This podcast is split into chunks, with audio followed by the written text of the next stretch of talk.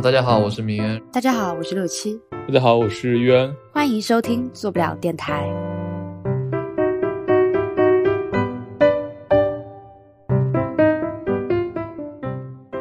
首先，非常非常高兴，就是在八月的某一天，突然啊，我们的粉丝就到了一千粉啊！非常谢谢大家一直以来的支持和关注。至于我们节目也走到第十一期啊，就是我们之前说我们会推出，就是不定期会推出，说我们会尝试着，嗯，沿着某一个领域或者某一个行业的某一几款产品去进行分析。那这一次呢，我们也正好就是啊，虽然上次发起了一个投票，但是。我们并没有选择大家投票呼声最高那个某绿色软件，我们这次还是选择从一些娱乐行业来切入，所以这一期我们选择想要来，嗯，简单讨论一下短视频相关的软件。呃，因为我自己的职业经历，我原来就是一款大家可能起码都听说过的短视频应用的呃设计师，所以可能就是呃会聊一聊说大家在用这些短视频软件，比如说。抖音啊，呃，可能会有快手，可能会有视频号，呃，可能会有各种各样软件，比如说淘宝、支付宝都在做短视频。可能先聊大家的一些使用的一些体验，以及我自己可能从一个呃做过短视频设计的设计师的视角来讲，为什么他会这么来做设计。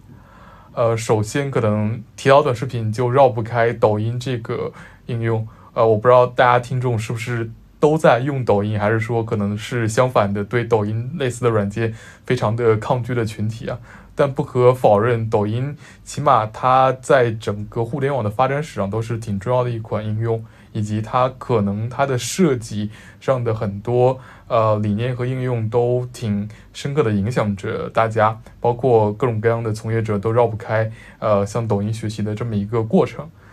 嗯，首先讲到抖音，可能我们会先花点时间讲一讲抖音的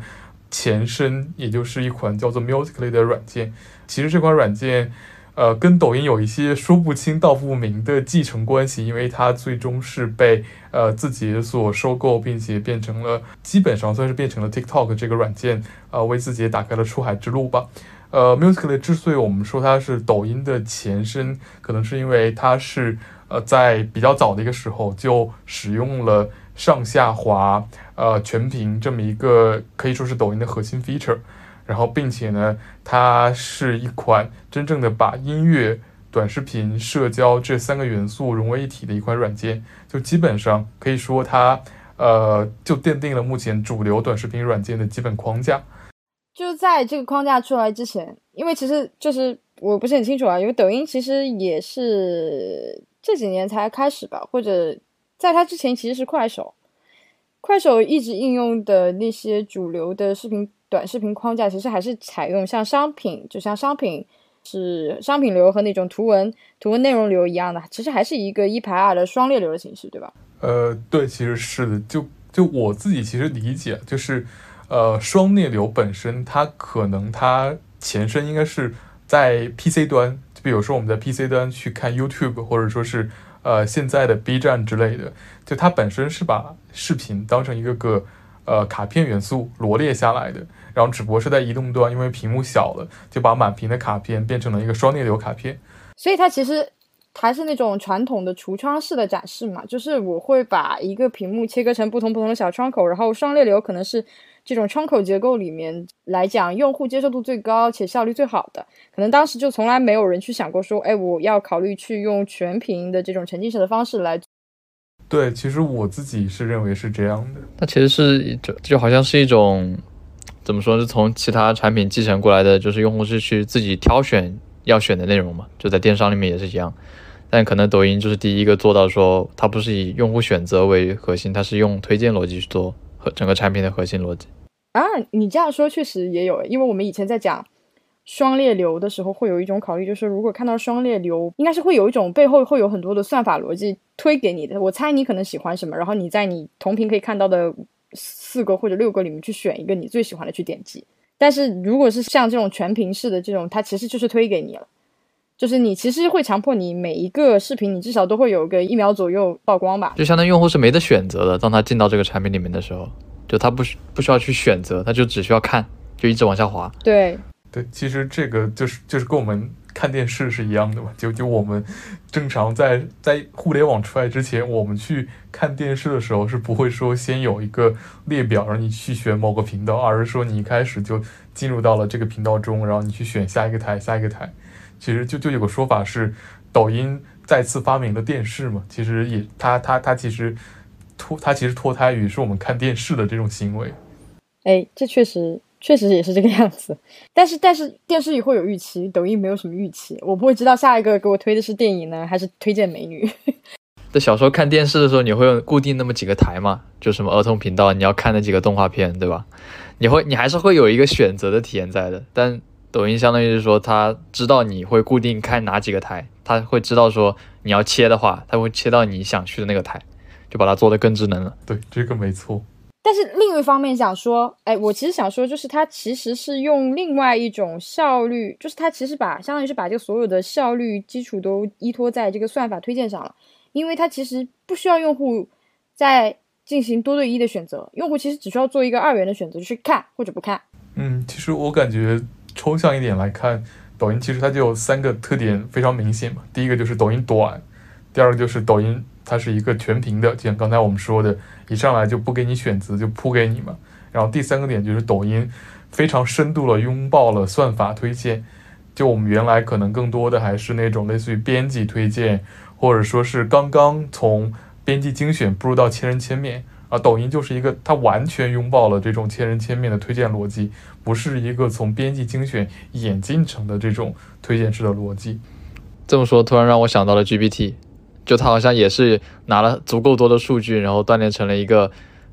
那种一个大的模型，而不是说每个字具体分类的一个模型。那现在抖音可能看起来也像是一个短视频的一个大模型，对吧？它知道或者明确说用户在滑到滑五个视频之内，一定能够发现他最近最起码感兴趣的内容，才会有现在这样的一个交互形式。其实是的，好像你在消费的时候，其实这个大模型也在消费你，它也在利用。用户的这些行为去反向的训练自己，对，就将心比心的话，就如果现在，假如说有一个产有一个新产品，比如说这个做腾讯做了一个新的短视频产品，然后划了五屏都没有划到我想看的，那可能用户就把它删掉了。对，就其实用户是没有这个耐心的，对吧？但就是因为抖音现在可能做的足够好，所以才可以把这个形式延延续到现在。其实我自己感觉就是抖音它它它它之所以做得好，是因为它是一个。基本上就拥抱了我们现在所熟悉的呃移动端，然后呃我们这个利用手机来拍摄和发表的过程，然后同时又拥抱了现在就是相对来讲技术进步带来的各种算法呀，以及这种呃更多的一个个性化定制的一个过程。就它是一个没有历史包袱的产品，它不是说可能就我我们就一直觉得淘宝嘛，它可能是一个从 PC 时代，然后当时就专门了做了一次。呃，拥抱移动端、拥抱无线化的这么一次转变，呃，但是抖音就是一个完全根植于我们这个现在所谓的就是这个我们所熟悉的这一切媒介的一个产品，这就是感觉是它的一个非常特别的地方，它就是属于这个时代的一个产品，而不是说从上个时代继承过来的一个样子。那它在定位上有什么跟你以前的一些短视频或者中长视频的这种？视频软件有什么不同吗？其实就就就我感觉这个话题可能还是要回到一开始说的，就是 Musically 是怎么产生的嘛。其实就 Musically 挺有意思的，就他他的创始人叫 Alex 嘛。其实呃，他他给自己的定位是一个设计师，所以其实我自己感觉 Musically 是国内为数不多的创始人自诩自己的定位是一个设计师的产品。然后他讲自己为什么要做 music 的时候，其实其实有挺多公开资料可以去看的嘛。然后他提到一点，就是说他开始本来是想做一个短的教育的平台，就当时是想，比如说用三五节课、三五分钟来讲一节课的一些知识性的内容。后来这个想法就非常显而易见的扑街掉了，因为他会发现说，大家根本就是。不会想去受教育，即使我的门槛已经降到很低，但我也不会想在我空的时间再去接受一个比较短平快的教育。大家更多的还是说，年轻人喜欢的是，呃，更娱乐化的，可能跟音乐更相关的，跟社交更相关的，跟视频更相关的东西。然后这个时候就演进到了他怎么把这三个因素给拼成一条上线为十五秒的视频的一个过程。其实这就是。呃同类的短同类的所有的我们觉得这些视频它就是叫短视频嘛，然后我们一想到短视频，其实就想到那种特别吵闹的有音乐性的一些东西，它和我们传统的呃我们想到 YouTube 上面的视频的那种呃长长的可能就精心编辑的，然后背后有一些团队做的，就完全是两码事情。然后这这一点其实我感觉有有有有一点其实跟我们刚才聊的那个。呃，双内流卡片式的有有比较有关系的一点，其实在于说，呃，当我去做一个长视频的时候，其实我是要为它的在别人眼中的展现所负责的。就我可能要为它做一个封面，然后起一个非常恰到好处吸引眼球的标题，然后来保证它在别人网站的首页上是有吸引力的。但是当你去做一条抖音的时候，其实你根本就不需要做这些事情，你可能只需要让你的整个视频的前五秒钟有吸引力就够了。就即使这个这件事情其实并不需要说多么专业，或者说多么呃精心的设计，可能就是只需要你把一些精彩片段给剪到前面，或者说你让整个视频都有一些魔性的一些渲染就够了。就它其实大大降低了整体的门槛。我们想到抖音的时候，就想到大家拿手机随便拍拍都能拍出来一些给朋友看，或者说一起玩的东西，而不需要说我真的需要一个。呃，非常专业的剪辑软件、拍摄工具这些东西的，它其实就，呃，非常在各个方面上迎接了短平快的这个浪潮。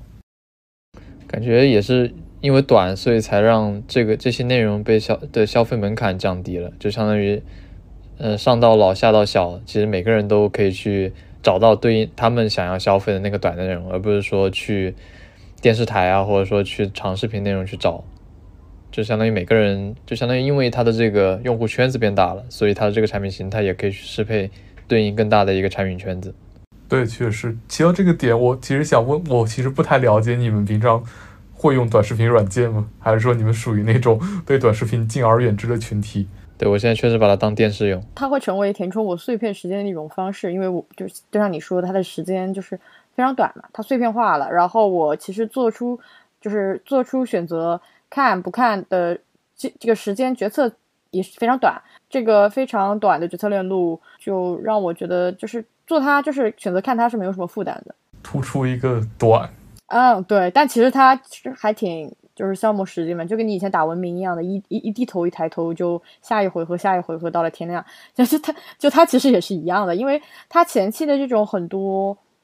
这种对于用户的操作的负担非常小，让你。就其实有一种低估了你一次次这种行为叠加之后会产生的那些结果，就会让你觉得好像这些时间很少，但其实很多。就我就记得刚出，好像刚出来的时候，就会有些设计师去开始分析抖音的设计为什么成功嘛，就会有人去分析到说，这个里面是没有时间的，对吧？然后这个滑动是很简单的，就可以让用户一直在里面去很沉浸的去享受这个体验。对，包括它一开始的设计也是，它其实没有把系统的时间给暴露出来。对我好有点印象，好像有某个版本是这样的，好像其他软件也会借鉴这一点，在刷短视频的时候故意的把一些元素给隐去掉。非常多的游戏软件是这个样子的，比方说王者荣耀，比方说王者荣耀，对对对对，很多的游戏会就是会淡化系统时间，就是客观现实中的时间流逝。所以不是他原创的，是他从游戏的产品里面学习的。那除了看之外，你们平常会拍吗？比如说你们会拍摄一些抖音，或者说发一些短视频在各种平台上吗？短视频不会。对我也不会，我也觉得，就感觉，因为现在你注册这些平台其实都是用的个人手机号嘛。然后现在相当于我如果一个平台只要掌握你的手机号，其实它就掌握了你的这个关系链，我就感觉。哦，所以你你的出发点是信息监管的问题，也不是信息监管，就不管是视频号吧，还是这个呃抖音，就感觉自己好像发了什么点东西，如果被同事看到了，对吧？那可能又不太好，但是，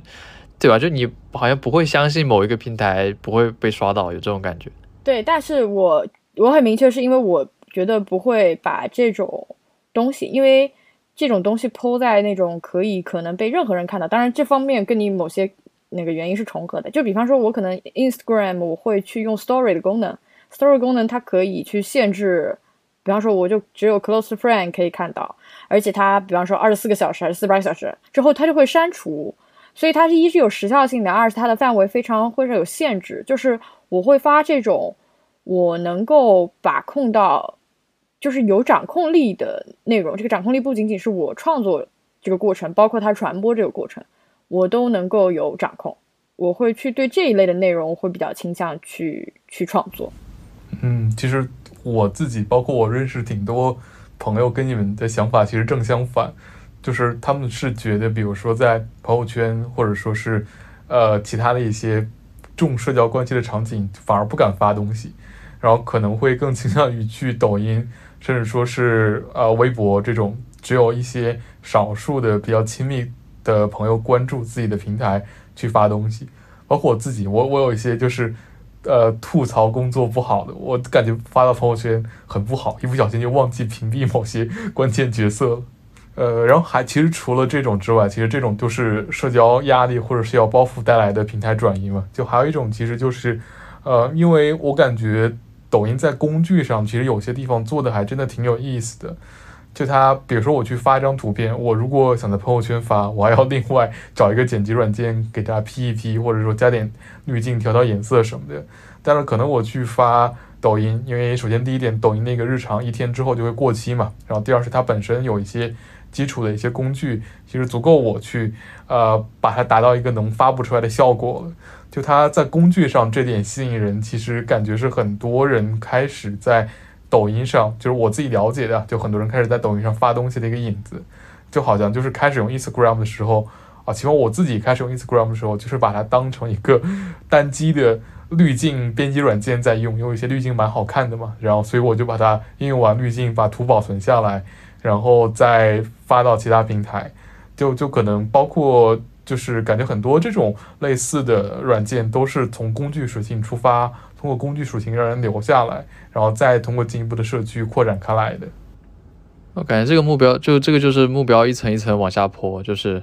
最上，如果是作为产品最上层的话，就相当于如果你要运营一个以推荐逻辑为主的一个短视频平台，那你就相当于你这个内容得有足够多的平台吧，得足够泛嘛。那怎么样才能有这些内容呢？那你不可能说自己招很多人去发、去去拍这些内容，肯定是要一定要让让用户去做很多原创性内容，或者说去呃定期做一些选题，然后让用户去拍大量这种围绕某个话题，或者说围绕某个那个音乐，甚至是音乐为主的一些视频。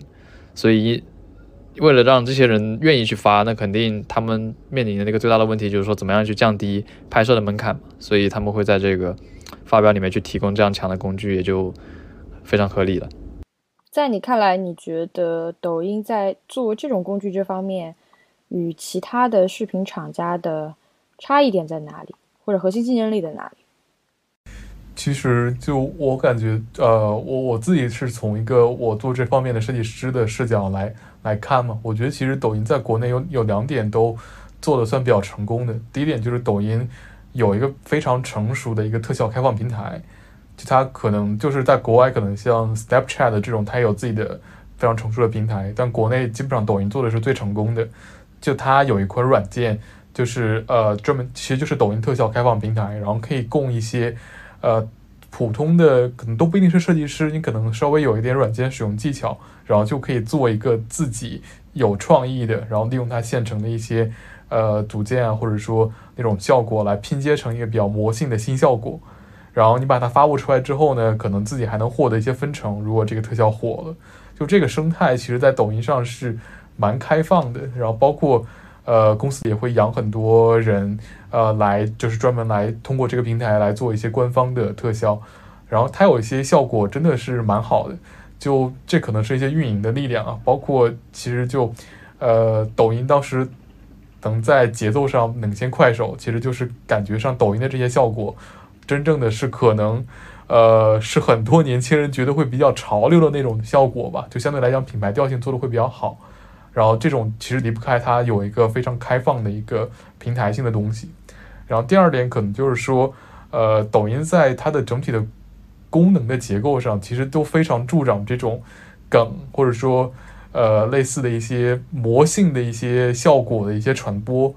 就比如说你用了一个任何的效果，然后你的视频上就会挂一个这个效果本身，然后你点击这个效果有一个非常明显的开拍按钮，你让你去复拍，就它在每个链条上都把这种呃梗的传播和二次拍摄的门槛都降得特别低，然后降低了这个过程的一些润滑，然后通过这个方式，然后他把第一点提到了那种比较相对比较优质的开放平台所做的那些效果给迅速传播出去，就这两点共同变成了一个非常呃有。非常有效率的一个飞轮效应，然后让这些东西越传越多，所以导致了很多人都能以很低的门槛拍出来一些很有意思的一些效果。对这方面感觉我很有感触，就之前可能你要吃个瓜什么的，可能都会去看一下微博的热搜嘛，就发生了什么事情。但现在你可能会去选择抖音，然后点个搜索，它前面那个有个热那个热门榜里面，你点击里面那个关键词，它就会马上出现一个你非常熟悉的一个。title，然后一个熟悉的一个音乐，然后来给你讲一个这个 什么样的新闻故事之类的，就感觉他把原来这些写微博的这些博主变成了这些现在可以在抖音上去传播这些热点新闻的一些博主，就他们相当于通过这个工具很方便去做这做了这样的一个转换。对，就我自己感觉，他要他他除了这个之外，而且你一旦看了某些话题，他就会疯狂的推给你。然后现在小红书好像也有这个特征，就是你看了一个内容之后，会疯狂推同质内容给你。就就就比如说，呃，前两天我不知道你们有没有关注那个天津的那个大爷跳水的那个视频，我抖音上全都是这个内容，就感觉，它它是一个非常成功的一个魔性传播。就可能最开始只是有那么几个人，然后来来来拍了几条跳水的视频，然后配上就那那一个特别魔性的音乐。然后结果导致铺天盖地全都是那个视频，就感觉是一个非常成功的一个呃一个传播学案例吧。就就通过各种各样的东西，然后把这个导导致感觉成为了一个一级热点性的东西。其实想想这些事情挺无聊的，但是所有的视频都在看，然后每刷到这个视频都会都会看一会儿，也不知道为什么，其实都没有什么信息量。我现在还记得他那个每个视频的那个背景音乐，包括那个老大爷的那个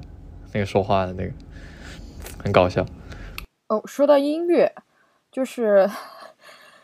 就就是你，因为你在说这个老大跳水音乐嘛，就是就是我在抖音上也经常刷到一类视频，就是他会有很多那种讲小说，就是或者是讲介绍那个电影电影剧情的那种，然后他配的配乐都永远是跟小说或者电影的类型是匹配的。就是当你每次，就是你，你只要听到那种熟悉的 beats，你大概就知道哦，这个要开始讲一些恐怖片，然后这个要开始讲一些什么灾难、末世、末世、丧尸、丧尸文这样子的，然后还有各种各种，就感觉音乐本身在在就在抖音里面已经也形成了，就像短视频一样，已经形成了一种固定的范式，不同种的音乐对应着不同种的内容类型。对，其实我我发现我每次在拍照抖音的时候，他那个音乐推荐做的都蛮准的。我自己也不太清楚它背后到底的链条是什么，但感觉它最后总能推出来一些好像似曾相识，但是你你要看它的名字完全 不知道是什么音乐的内容，然后给你的视频比较精准的配上去。对，就我我一方面可能会好奇，因为刚刚我们可能讨论的很多是关于在于内容创作，特别是比较说是视觉方面，就视频啊或者图片方面的这些内容创作，但其实。音频本身，或者说音乐本身，也是构成这个内容当中一个很大的组成部分。那么，抖音或者说它的整个平台也好，在关于音乐的制作、内容生成上，或者哪怕是跟音乐公司的合作、跟艺人的合作和分成上，这方面是怎么处理，然后能够让他们有机的和内容结合在一起的呢？感觉也是跟那跟那个刚刚于安说的那个特效平台是一样的，就你看特效平台，它也是有特效的创作者和平台嘛，对吧？它那个用户去用特效平台，特效创作者创作这些特效，然后平台去给他们去做分成。我觉得音乐也是一个样子的，就它也是一样嘛，就是在上面可以有一些这种所谓抖音神曲的一些创作者，那用户可以用他们的神这些神曲去做很多内容，然后平台会给予这个。音乐创作者对应的一些收入，这样子，就就其实抖音对音乐的影响，我就我就感觉是一个相对来讲评价还是有有一些负面的，就大家都会觉得抖音毁了音乐啊，或者怎么样的，就感觉拉低拉低了整个华语乐团的水平之类的。其实我自己也觉得，好像在这一点上，呃，可能不光是抖音吧，可能是整个国内的音乐生态就会有一点点，呃。就就有很多人就会有抄袭啊或者怎么样的一些呃背景嘛，就感觉抖音好像助长了这些，就就很多抖音上火了，就是拿别人的音乐变变调，或者说是魔改一下，然后就变成了主的视频配乐嘛，就感觉这这一点确实我感觉是抖音。或者就他可能是作为一个平台没有做的很好的地方，就就他感觉，呃，我感觉他他起码在设计上是助长了，它只是考虑到了把这些东西魔性传播的一面，但是就没有形成一个非常良性的版权保护啊，或者说优质内容产生的机制。所以其实是可能是这个运转机制，或者说这种民营传播的机制助长了这个这种不良的。风气，但其实关于我们，呃，关于它抖音自己本身的平台制作或者说内容生成这些方面，关于音乐层面其实没有很好的被设计，我可以这么理解吗？因为你像，比方说你的滤镜啊，你的其他的内容啊方面，就会相对来说这些影响少一点。就感觉，因为我们其实。也不是这个音乐相关的特别专业的人士嘛，感 觉在音乐上，其实我自己感觉这个行业可能就是它本身，因为它有很多的积累和行业内的一些呃规定嘛，然后或者说自己的一些行业规范的性的东西。那抖音作为一个破局者进入到这个平台，可能就它必须要使用一些比较激进或者说是一些呃比较不同常规的理念来传处理这些音乐。就我们去看抖音，它的一些配乐的一些，呃，界面上的一些设计或者整体的处理上，你感觉它可能和传统的那些音乐软件是完全不一样的思路。可能它推崇的就是这个音乐本身，呃，我要去先去，呃，可能更多的就是从这个音乐本身的听以及它应它被它应用的视频的角度来了解这个音乐，而不是说真正的是你通过一些。呃，真的属于我们觉得一个音乐该有的那些元素来了解这个音乐，就感觉这可能是，就就音乐在抖音这个软件中毕竟是一个客体的存在，但是音乐它又很重要，所以就导致了这么一个有一点尴尬的情况出现。就它就感感觉，因为你它它的限制还是比较大的嘛，就十五秒，对吧？你不管怎么样的音乐，你比如周杰伦、林俊杰，对吧？陈奕迅这样的音乐，你即便是用十。截他最高光的十五秒，其实也很难让用户沉浸进去，说这个音乐有多多么好。那反而是因为在这个平台上，创作者他都希望通过就他做的视频要有人看嘛，对吧？所以在这样的一个背景下，这个背景这个音乐本身，它可能更多是服务于内容，而不是说他会去占据内容的那个重点。除非是一些比较特殊的，比如说音乐博主，他可能他可能画面不是很重要。那个声音是更重要的，对，但可能对于这个大众接收这个内容来说，确实是音乐是辅助这个主体内容的，就像我觉得有点像动画和界面的关系，对吧？其实动画也在大多数情况下也不是一个必须的一个存在，但可能在一些关键的节点里面，动画它是可以起到某种引导用户的一个作用的，有点相似。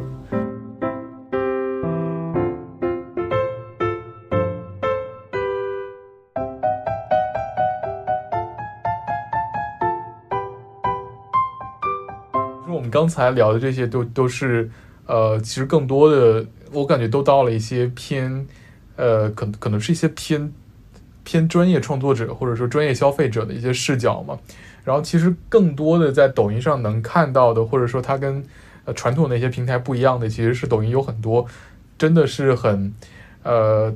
就是很很很普通，可能就是大家随手拍啊，或者说怎么样的这么一些视频，就像刚才说的那个天津大爷跳水嘛，其实很多时候就是只是随便拍一拍，然后配个音乐就结束了这种视频，还是挺多数的。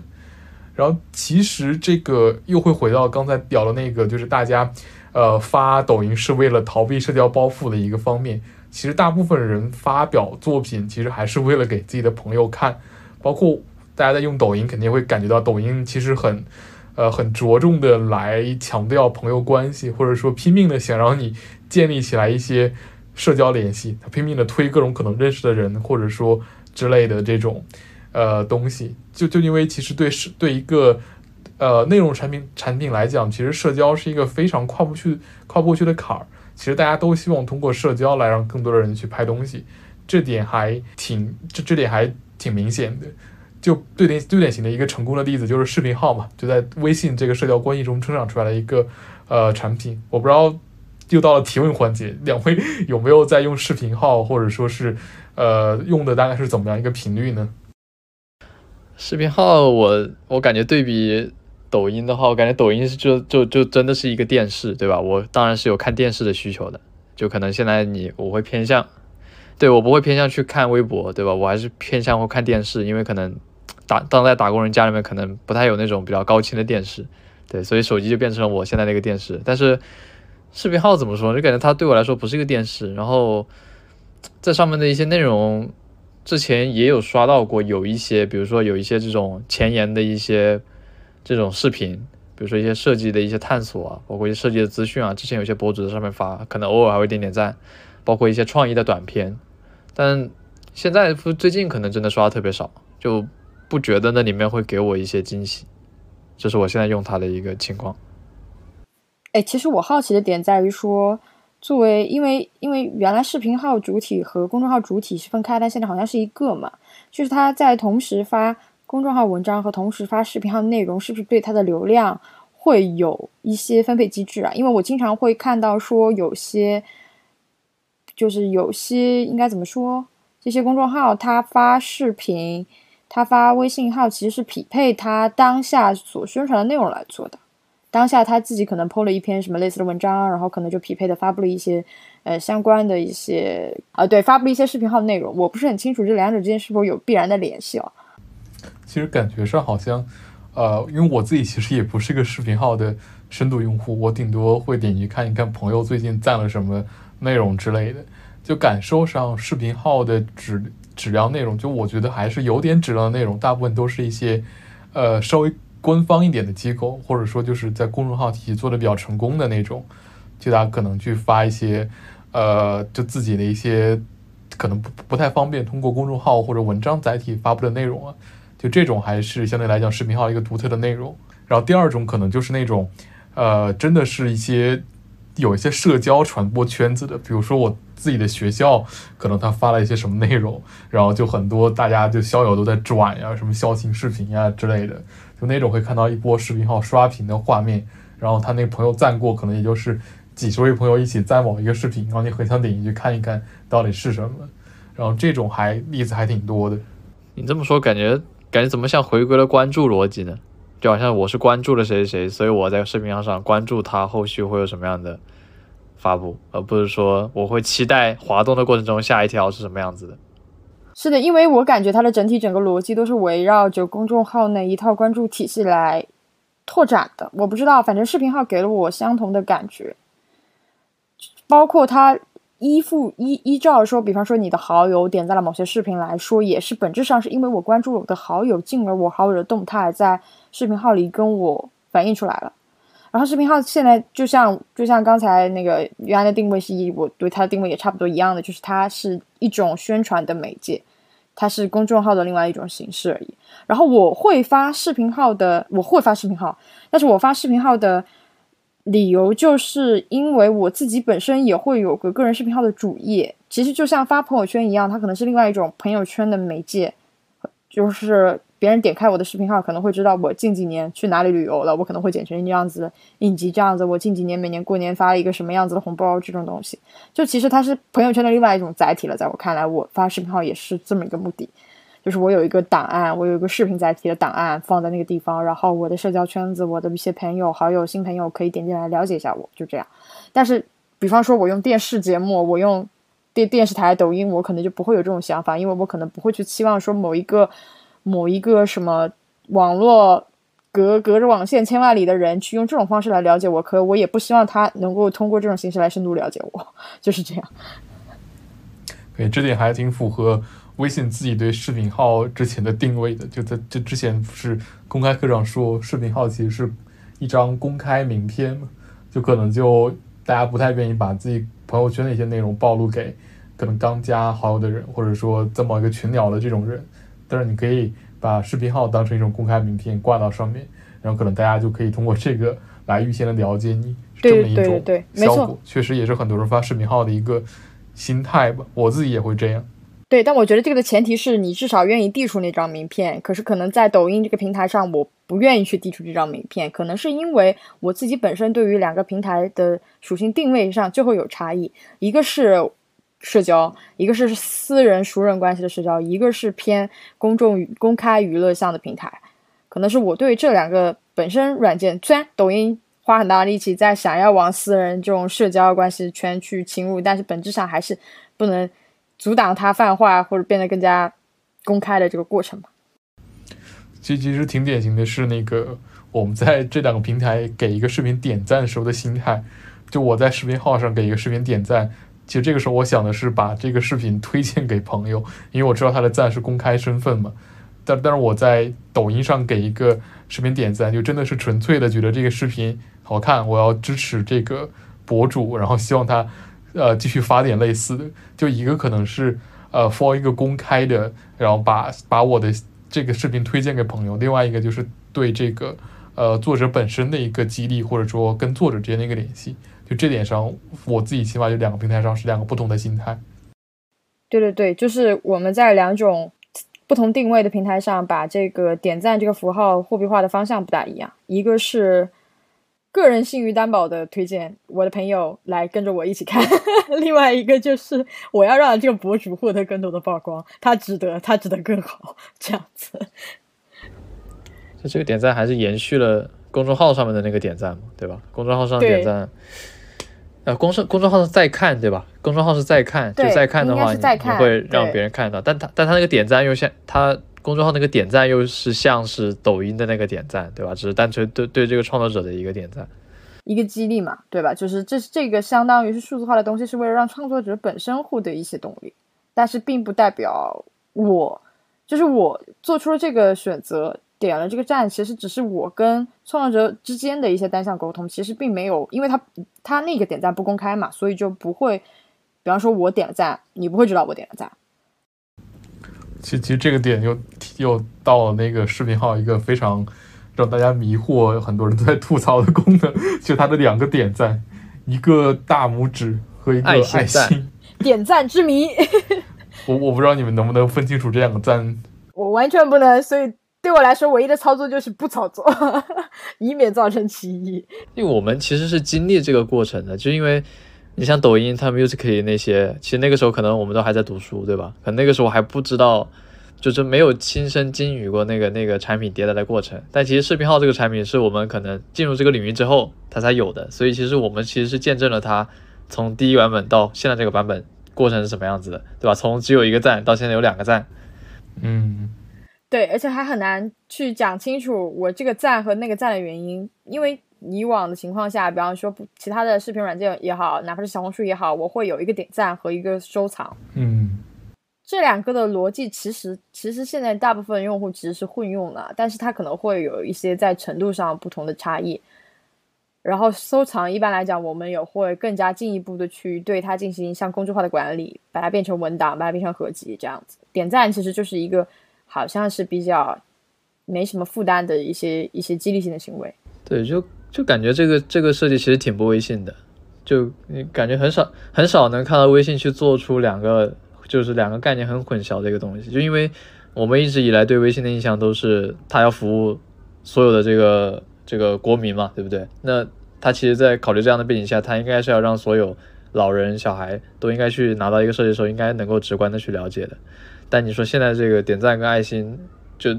如果比如说是一个老人，他他真的能区分开吗？没什么太大差别，至少我分辨不出他设计师本身想要传达的意思。对，其实这点我感觉，就就前两天也在看看一个文章嘛，大概就是说，就所有的产品它都会经历一个演进的过程，然后这个演进总会背离这个产品本来的那个初衷，就所有的产品它最后成长出来的样子，跟它开始那个 idea 其实基本上都会长得不一样了。然后我自己感觉，在微信里边，其实微信的很多功能。其实没有这么一个演进的过程，就它可能一开始出场就把自己所有都定型了，然后就可能之后就顺风顺水，或者说就开创这个相关领域的一个开创者了。就比如典型的就朋友圈嘛，就朋友圈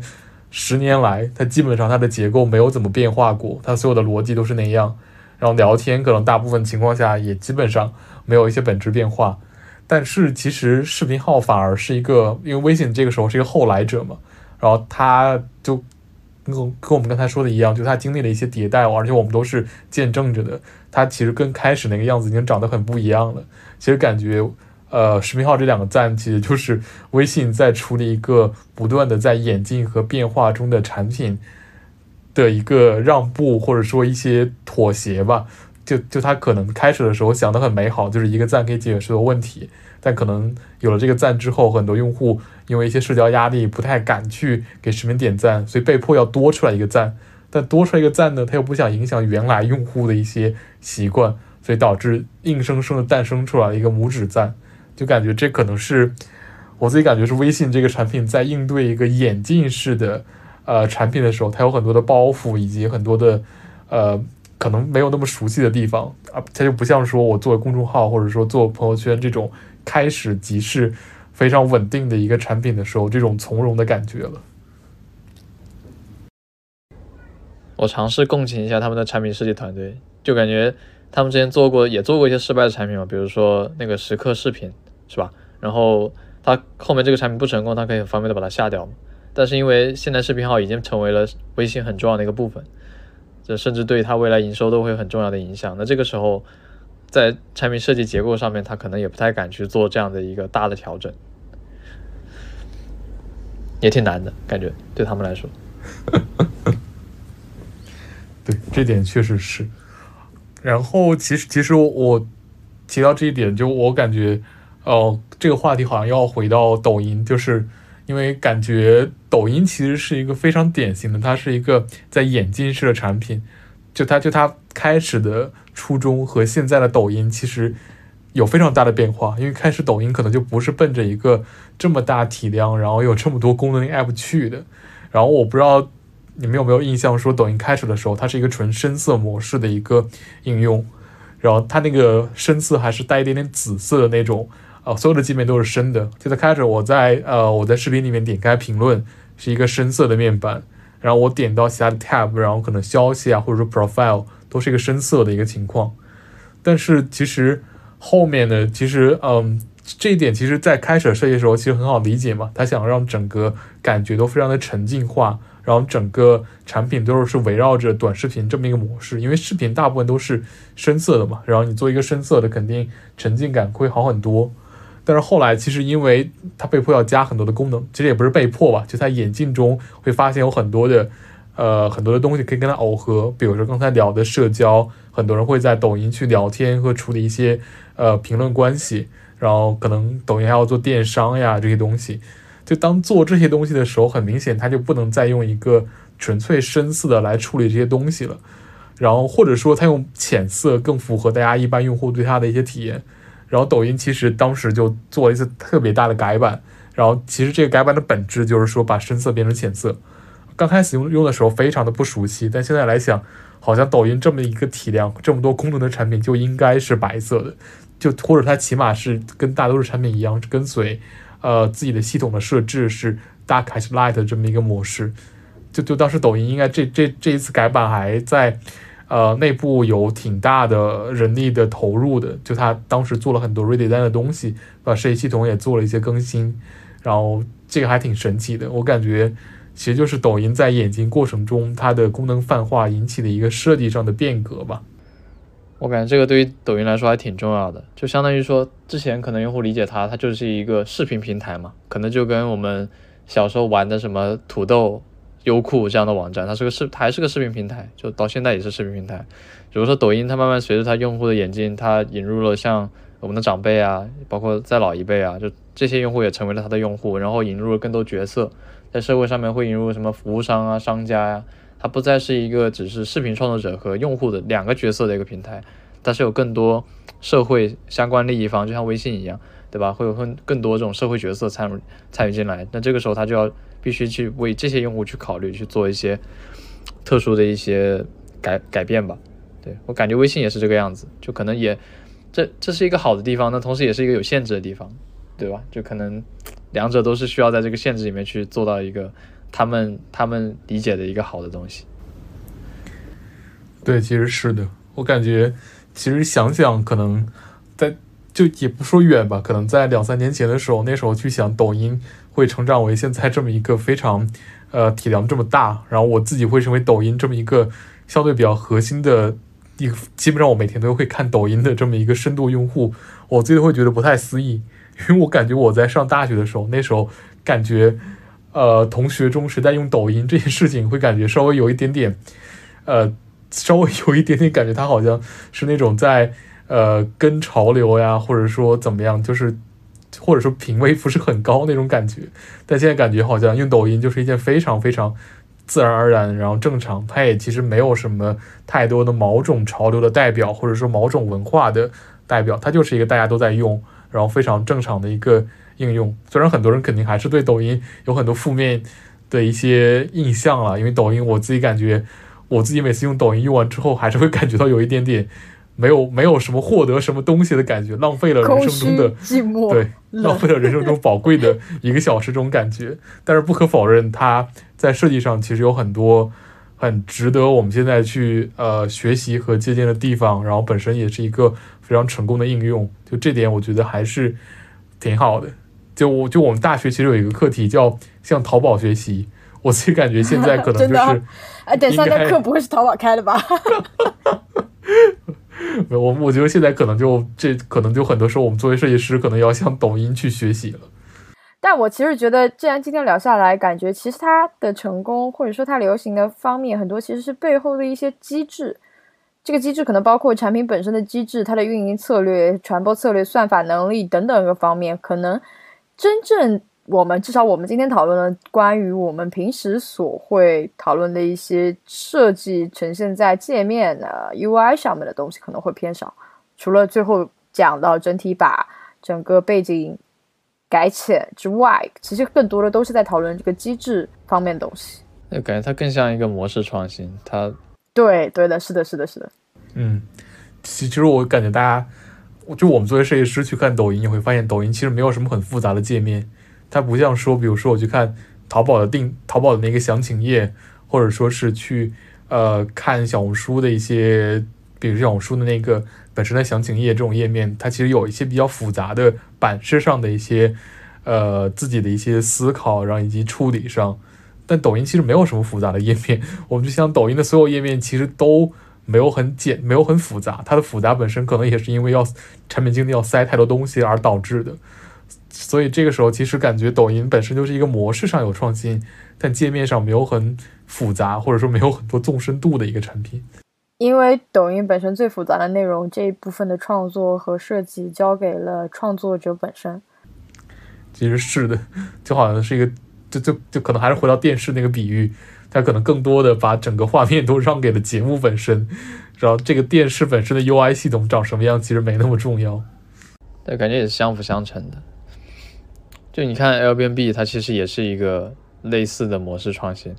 对吧？它其实重要的也不是那个 U I 是什么样子，其实是上面的那些访客，包括他们提供那些房源，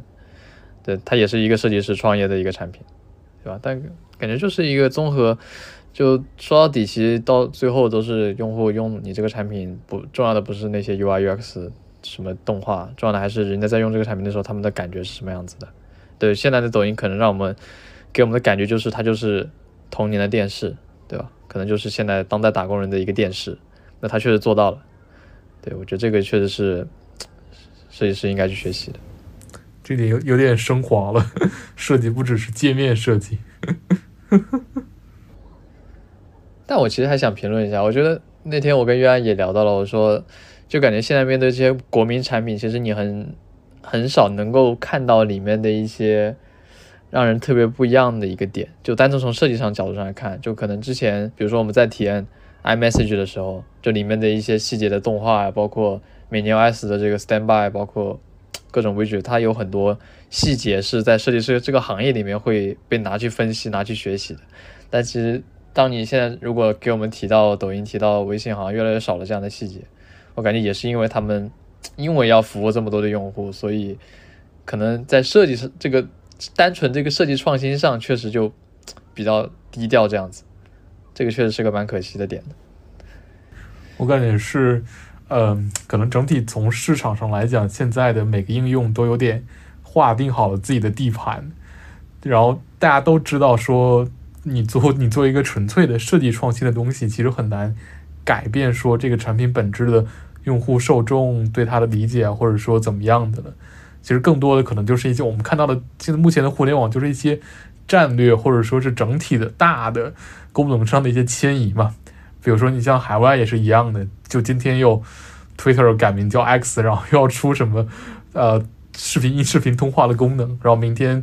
Facebook 又出了一个 Thread，然后专门来做这个板块。但其实通过这些海外产品，其实你也挺难看到一些真正的一些设计上的，或者说。比较巧妙的功能上的创新了，就感觉可能这两年确实是整个互联网的产品设计这个方面比较低潮的一些时期吧。它相反可能是整个行业到了一个平稳期，然后导致这些创新显得不那么重要，也没有人想去投时间去做了。感觉我自己感觉还其实还挺遗憾的。另外一种就是还有就是说我们对于创新的定义啊，就是。随着可能逐年都有创新，我们对于创新这个能够产生的边际效益的感知就会越来越，怎么说？就会你会觉得现在的创新可能就不是创新。这个地方就很巧妙，到底我们定义什么是创新？当然这个问题不在这一期进行讨论了，但我觉得可能也有这样子的问题。可能创新就是有很多很多创新的点，只是我们看上去觉得这是理所当然的而已。我今天还刷到小红书，就有那个标题起的，为什么大厂更新设计的那个文章越来越少了？就感觉很神奇，就感觉也是对应的，这还没什么好写的了，已经。是的，是的，也也卷，就是你现在看。你现在去看那种可能几年前三就不用看就不用看五年前，你就看三年前的那些当时的很牛逼的那些所所谓的设计创新，你现在来看就是普通知识点，你也不会觉得有多创新。这个东西就是这些点已经不能让你觉得足够嗨了，因为你已经接受了足够多的创新了。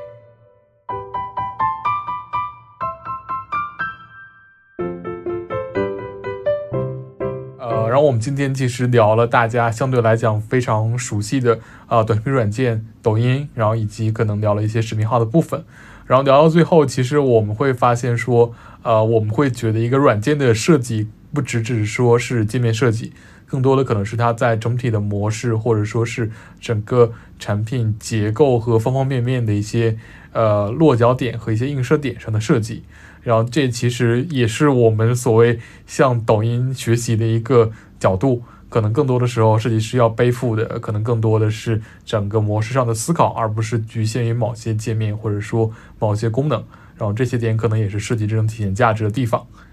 然后最后也再次感谢一下大家对我们节目的支持，然后也呃。对一千粉这个事情，我们也非常的感谢。在做电台的时候，也其实也没有想到会能够 今年真的能达成这个目标。然后感谢大家对本期的聆听和对我们节目一直的支持，谢谢大家，谢谢大家。